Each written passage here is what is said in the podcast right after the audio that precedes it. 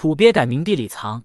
金蝉没觉得自己叫金蝉有什么不好的。之后，童天指着金蝉脱壳之后留下的壳问他道：“这个壳你还要吗？”老爷，我要这壳没用啊，带着也是累赘。金蝉说道：“既然如此，你若无用，那我就给小姐了。”童天说完，随手一指，在地面上金蝉留下的壳凭空飞了起来。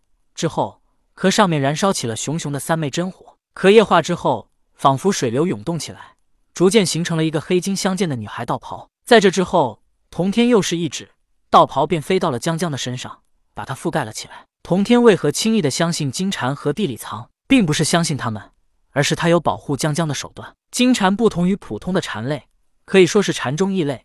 它脱下的壳，在特殊手法之下，能拥有极为强悍的防御功能。正是看到了金蝉脱的壳，所以童天才会这么轻易的就让金蝉和地里藏跟着江江，而且有人伺候江江也不错。童天有炼化金蝉壳的能力。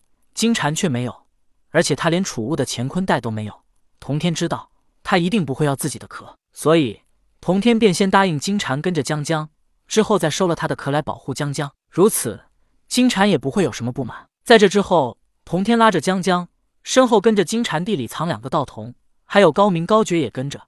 当来到水帘洞之前的瀑布下，童天命高明高觉唤来妲己三姐妹，让他们几人守好洞府，他要出去几日。吩咐了几人之后。童天带着江江、金蝉和地里藏驾云向着朝歌城而去。过了一段时间之后，童天来到朝歌城外的女娲宫。由于是白天，女娲宫内还有进香的百姓，所以童天四人直接隐匿身形，跨入了女娲圣像旁边的漩涡内。女娲真正的栖身之所是在女娲宫，但是又不在女娲宫，因为女娲宫内只是入口，她真正的居所是另外开辟的独立空间。看到童天来了，女娲让他坐下。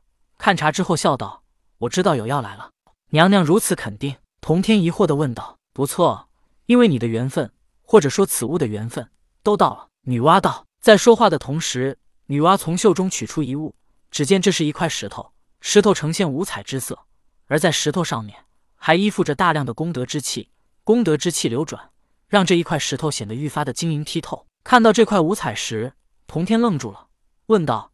这是当年娘娘用来补天的五彩神石，不错。女娲答道：“娘娘真让人敬佩，居然舍得把如此多的补天功德给这块石头。”顿了顿，童天接着道：“我当年还在疑惑，娘娘身居补天功德，为何修为却比不上其他圣人？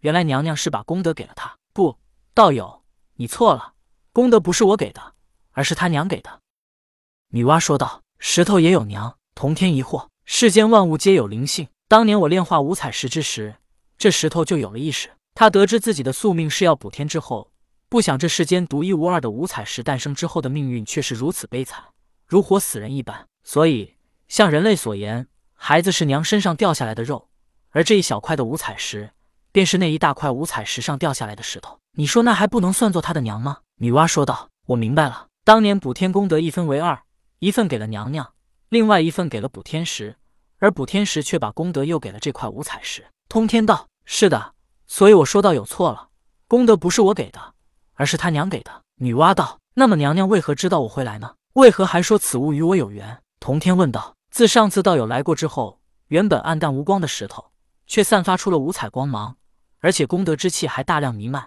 更甚至，我还感觉到这块石头当中诞生了一丝意识。本来我是把它放在一边，可它这么放光，我恐怕引来旁人觊觎，所以这才把它收了起来。如今道友来的刚刚好。”我便把此物交给你，也了却我一桩心事。既如此，那我便收下了。童天也不客气，走上前去，便把五彩石装入了自己随身携带的乾坤袋里。当年我因补天获得了大量功德，那补天石把这五彩石给我，也是信任我。而此刻五彩石中诞生了意识，而它在我手中，如若被其他圣人发现，我却保不住。不如给道友，希望道友能帮他化形。女娲道。童天听了女娲把话说完之后。他接着说道：“娘娘，我此来也有一件事需要你帮忙，何事？”女娲问道。这时，童天把他身后的江江拉到了前面，说道：“娘娘，为了他的事，